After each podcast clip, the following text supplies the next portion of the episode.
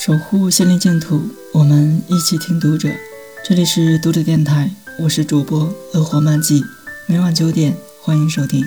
此刻我在美丽的北京向您问好。今天为大家分享的文章是高水平的赞美一个人，作者徒步花。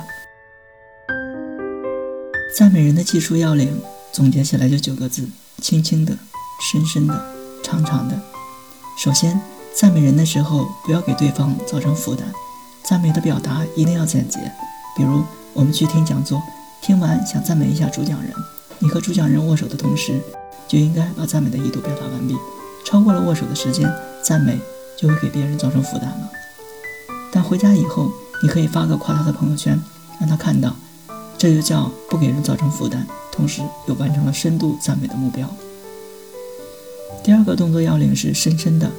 不是你的话要讲得多重或者多长，而是要表达出你深深的影响了我。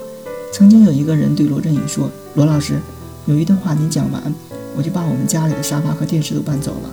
现在我的客厅就是一个书房，我和孩子一人一张书桌，幸福感很强。”这种赞美在向对方说：“你的一句话影响了我的生活方式。”第三个动作要领是长长的，在任何场合、任何场景。我们都要给别人一个正反馈，利他也是利己。此外，我见过一个很高明的接受赞美的方式。一天，有一个人赞美一个姑娘说：“你今天真好看。”那个姑娘回答道：“谢谢你，很高兴你发现了这一点。”这句话是有个窍门，它的结尾是开放性的。谢谢你发现了这一点，意味着他愿意继续跟你对话。沟通是无限的游戏，接受赞美是最好的技巧，就是让对话可以无限的延续下去。保留一个开放式的结尾，是接受赞美的一个好方式。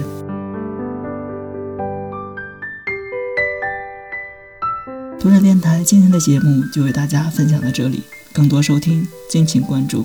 晚安，好梦。